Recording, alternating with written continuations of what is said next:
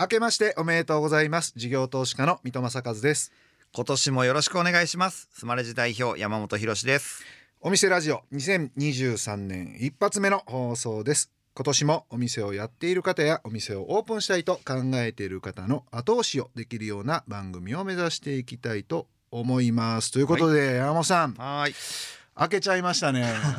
これ、あの実は収録はまだ12バリバリ12月なんですけど、はい。なんで正月気分じゃないということでなんかスタッフの皆さんが正月っぽい差し入れがあるということでなんかほうほう。後ろでごちょごちょ準備をされてたんですよね。あら。あお雑煮が来ました。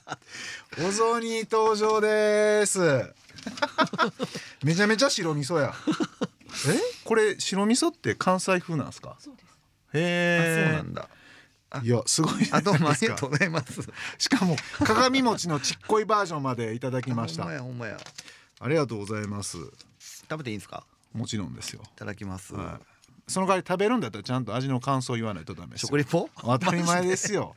お大根とあのいい香りがしてまして。あそうですか。はい。ちょっと一口。ぜひ。いいじゃないですか。どれどれ。うん美味しい美味しい。あ美味しい、うんもう確かにこれ食べたら一気に正月感出るな。ちょっとあっさりしてて。うん、うん。うん。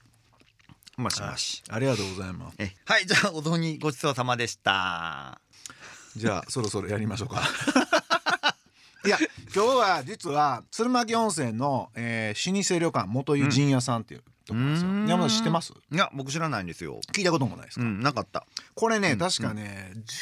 前ぐらいだと思うんですけど、はい。あのテレビでやってたんですよ。経済系の番組で。であの老舗旅館でもう、今でいう、まあ、DX 化をすごいしてますみたいなのをやってて、マジで？うん、でなんか当時で言うともうめちゃくちゃ最先端な感じでやってたんですよ。最先端？そう。で俺すごいなと思ってて。で2年前かコロナの前だったかなぐらいに、うん。あの見てみたいなと思って一度泊まりに行ったんですよ。あ行ったんや。うん。うんうんそしたら、まあ、もちろん失礼も含めてすごいいいんですけど、うん。なんかね、あのー食べ物も美味しいし、うんうんで各部屋にすっげえでかいお風呂があるんですよ。露天風呂があるんですよ。ほうほうほうほう。俺も旅館どっかでやりたいなと思ってるから人生で。あそうなんちょっとパクりたいなこの感じっていう。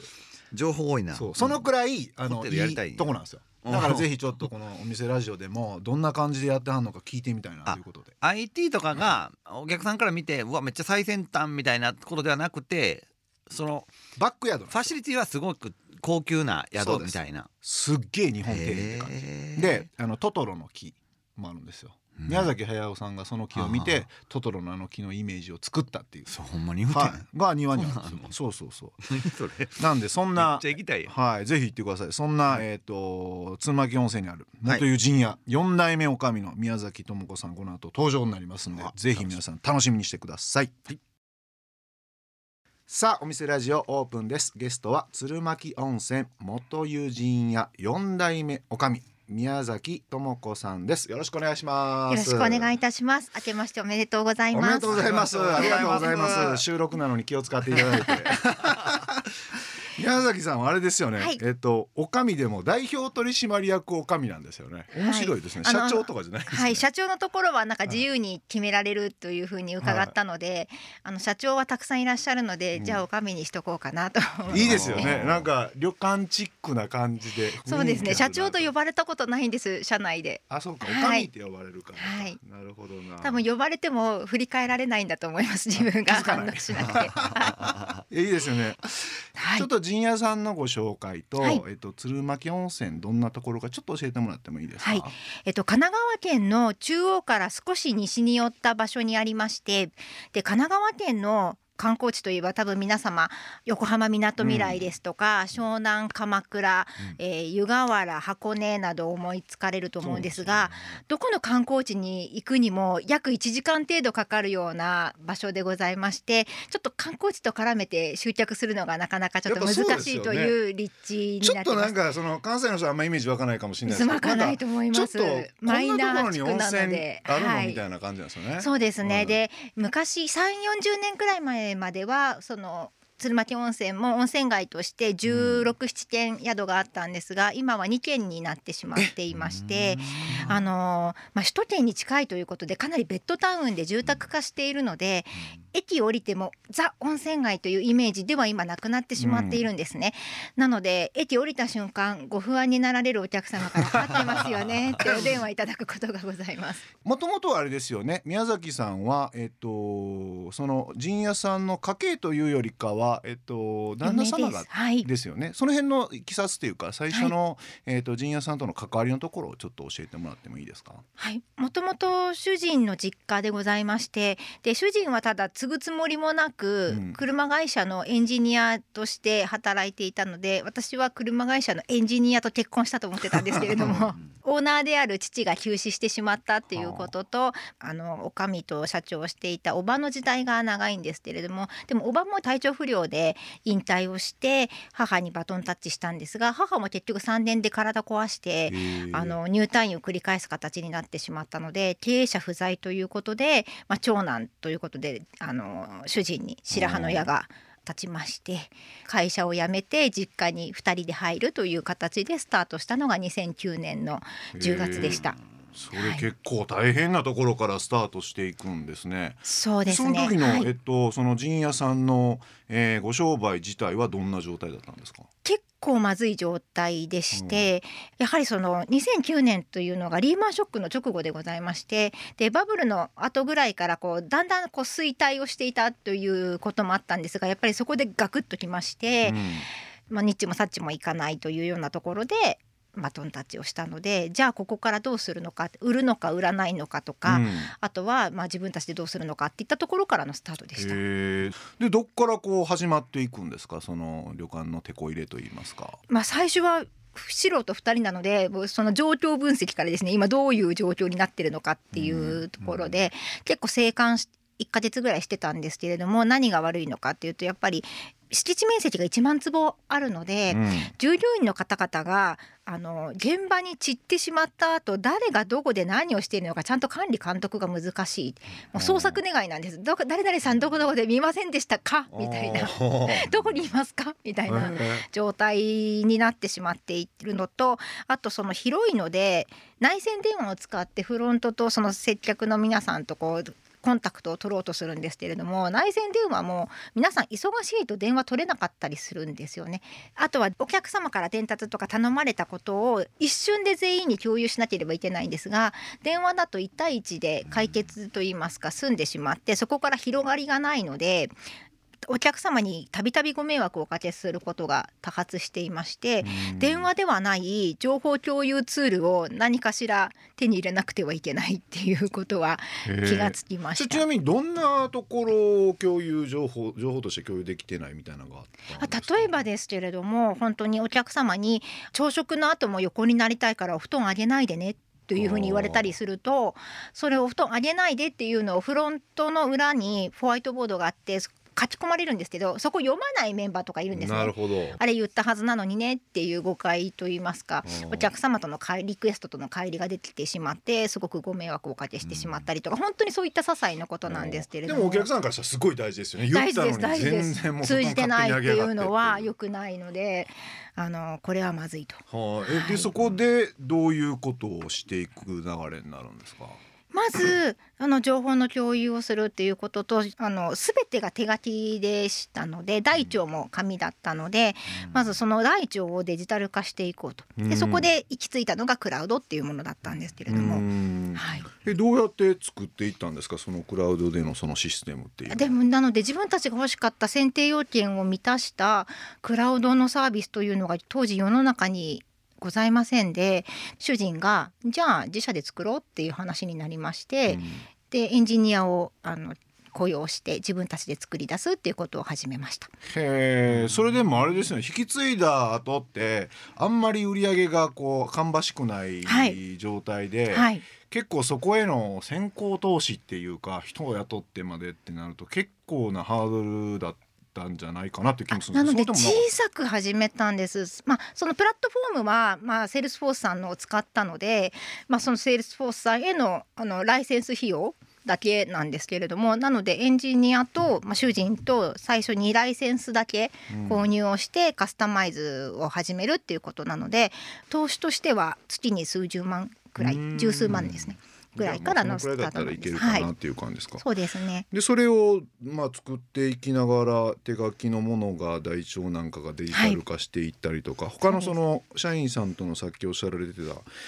情報の共有なんかももうデジタル化していったって感じですか？最初はインカムを使ったんですけれども、インカムも結構1台当時15万円ぐらいしてそれを30人40人で使うとすごい費用が。インカムってそんな高いんですね。あそうなんです。1万坪あるのでパワーも強力タイプでないと通じないですし総務省さんへの届け出とかもあるのでなんかそういったもののメンテナンスとかもあると結構費用がかかって今はまあそれを無線ではなくてあのアプリケーションで w i f i で全部やれるようにうん。あの実は東芝さんと一緒に共同開発をしてそのアプリケーションを今使っているんですけれども。うん。なのでそうすると皆さんのあのなんて言うんでしょうかスマートフォンで1台でいけるので。うーんそういうのなんですか？その頃、その従業員さんにもう強引にもう使ってくださいみたいな感じでやっていったんですか？それとも結果としてなんかまあ使わざるを得ないかな協力しようかな使わそうです。使わざるを得ない外堀を埋めていくっていう作それどんな感じでやっていくんですか？あの多分他の旅館の方々もまだそこまで DX 化されてないって多いと思うんですけど、はい。それは結構そのソフトの部分で従業員さんが嫌がるって結構私としてもイメージ湧くんですよね、それどうやって外堀を埋めていくんですか？あえっと、勤怠管理機能とかも全部この中で少しずつ構築していきまして3年目ぐらいに出来上がった時に出勤した時にログインして出勤ボタンを押さないとお給料支払えませんっていうルールにしまし なたそしたら全員やれるようになりました。まずは触るところからは もう確実に進んでいったってことですか？そうですね。あとはレポートとかそういった申請も全部その社内 SNS で投稿しないと受け付けませんっていう感じにしたので紙は受け取らないっていう。でやっぱりそれでノーっていう方がいらっしゃると仲間からオファーが来なくなるんですよ仕事の。あの人にお願いするとなんか嫌な顔されるから面倒くさいから気持ちよく受けてくれる人にお願いしようみたいな形になっていくと、あのーどうしてもいいよって笑顔で言ってくれる方のところに仕事が寄っていくんですね。嫌な態度をするとだんだんだんだん仕事が減っていくっていう。でそんな人たちはどうなんですか、もう一ふん奮起して頑張るんですか？それでもやっぱりもうやめていかれるみたいな感じなんですか？二極化します。うん。でどうどうしてってなった時に気づいていやだってあの人すごく笑顔でいつもいいよって言ってくれるじゃないですか？って。なのでやっぱりそうするとお願いもしやすくなるしうん。助かるなと思うじゃないですかっていうのをちゃんと言うとあそうですね。って。なので上手な人を真似てみる。できるところから一個やってみるとか今何とかさんが困ってるのからそこをちょっと手助けしてみるとかってどうですかっていう一言を投げてそれであの軌道修正してあのいける方もいらっしゃればやっぱり職場が合わないから辞めますっていう方もいらっしゃるんですけど、でもそれは。私たちもこう歩み寄りたい辞めてほしくてやってるわけではないんですけれどもやっぱり会社を何とかしなきゃいけないしそれに伴って皆さんの雇用もなるべく維持できるように頑張りたいとは思ってやっていることなので、はい、うんなるほどな。えーお送りしているのは宮崎さんセレクトの曲ですが、えーなんでこの曲を選ばれたんでしょうか？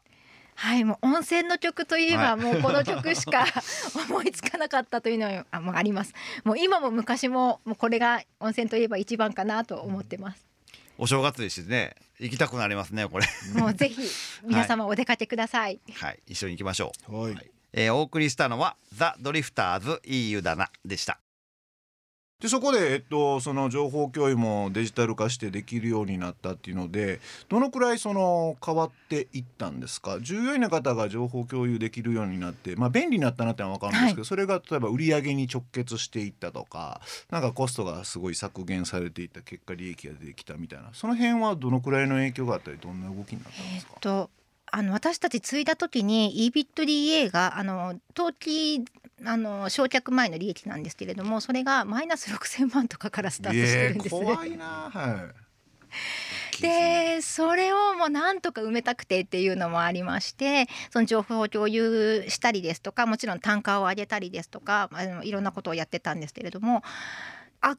赤字から黒字に転換するまでに2年半くらい時間かかっています。えー、じゃあ6,000万なり数千万の赤字が2年ぐらい続いたってことですよね。そうですねへえそれはそれで怖いですね。でそれで、えっと、単価はどのくらい上げていったんですか？一応5年計画で一泊二食付き3万円くらいいただける宿になりたい計画を そんないきなり作ったんですか？はいすごいな。資金的にすごく厳しい状況にあるのでハードウェアに投資ができなかったんですね。あの露天風呂付きの客室をこう増やすとかっていうのがなかなかできなかったのでお料理であれば努力と工夫でなんとか単価を上げることができるんじゃないかというふうに思ってまし思いまして当時なのでお料理を刷新するって当時いた料理長と新しいメニューを作るっていうようなこと。あとは毎月料理内容を変えるとかですね。っていうようなことなんかをチャレンジしていったのと販売方法としては客室はまあ A として変わらないんですけれどもそこに対してお食事を3種類選べるように松竹梅みたいな形でこう用意をしておく。当時懐石料理6800円のコースがあったので6800円をそのままキープしてその上に8000円1万円って用意しておくと日本人の方真ん中が好きなのであのー8,000円に集約されてくると平均単価が1,200円ちょっと上がるんですね。うんうんでそれが8,000円が馴染んでくると6,800円切って8,000円1万円1万2,000円って じわじわじわじわ。販売をしてでそうすると1万円に集中してくるのでまた今度8,000円を切って1万円2万2,000円1万6,000円 でちょっとずつど僕前進していったんですね。はい、でこれを十数年間ずりずりずりずり上げていきましたら今お食事だけで3万8,000円のがあるんですけれども え、食事だけで三万八千円ですか？はいすごいな。でもそれはもう当然ですけど、それに見合うクオリティじゃないとえそうですそうです。なのでその調理理部に関しては毎月の試食会っていうのがずっと繰り返されて新しいそのお料理の刷新とあとはその私たちもそれに見合うだけのサービスを身につけなければいけないので研修会っていうのを毎週毎週繰り返して外部の先生にも来ていただいてそれをトレーニングをしたりとか。それってそういうのをやっていって値段の構成変わる料理の中身も変わっていったらやっぱり客層って結構変化するん変化します。どうなんですかねで結構こうなんて言うんでしょうかいらしてくださるタイミングを短くなったりとかすると、あの同じ季節で2回とかなった時に絶対食あの献立が被るのが嫌なのでもう絶対に違う献立を出そうっていう形でその献立を管理するって言ってそれをその情報をこお客様の顧客情報と結びつけなきゃいけないので、まあ、それには IT がすごく便利だったりだとか。前この料理食べた A さんがまた来たらはい、もう絶対出さいないのでもう献立を全部編成していってその献立も何食べたか全部記録残しておくみたいな。へえ CRM って感じですね。あそうですね。はい。へ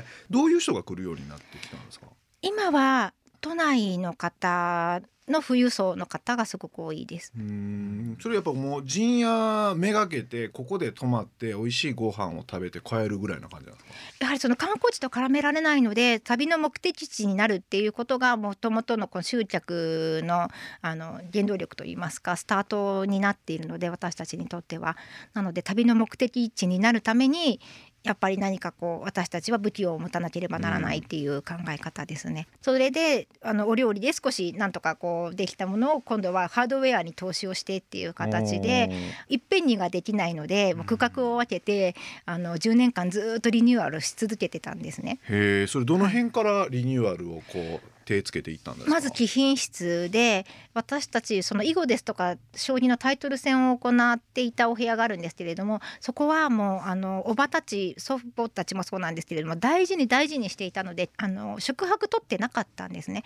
もう本当にこの方だけとかそういったあの対局の時だけみたいな特別な時にしか開けないみたいな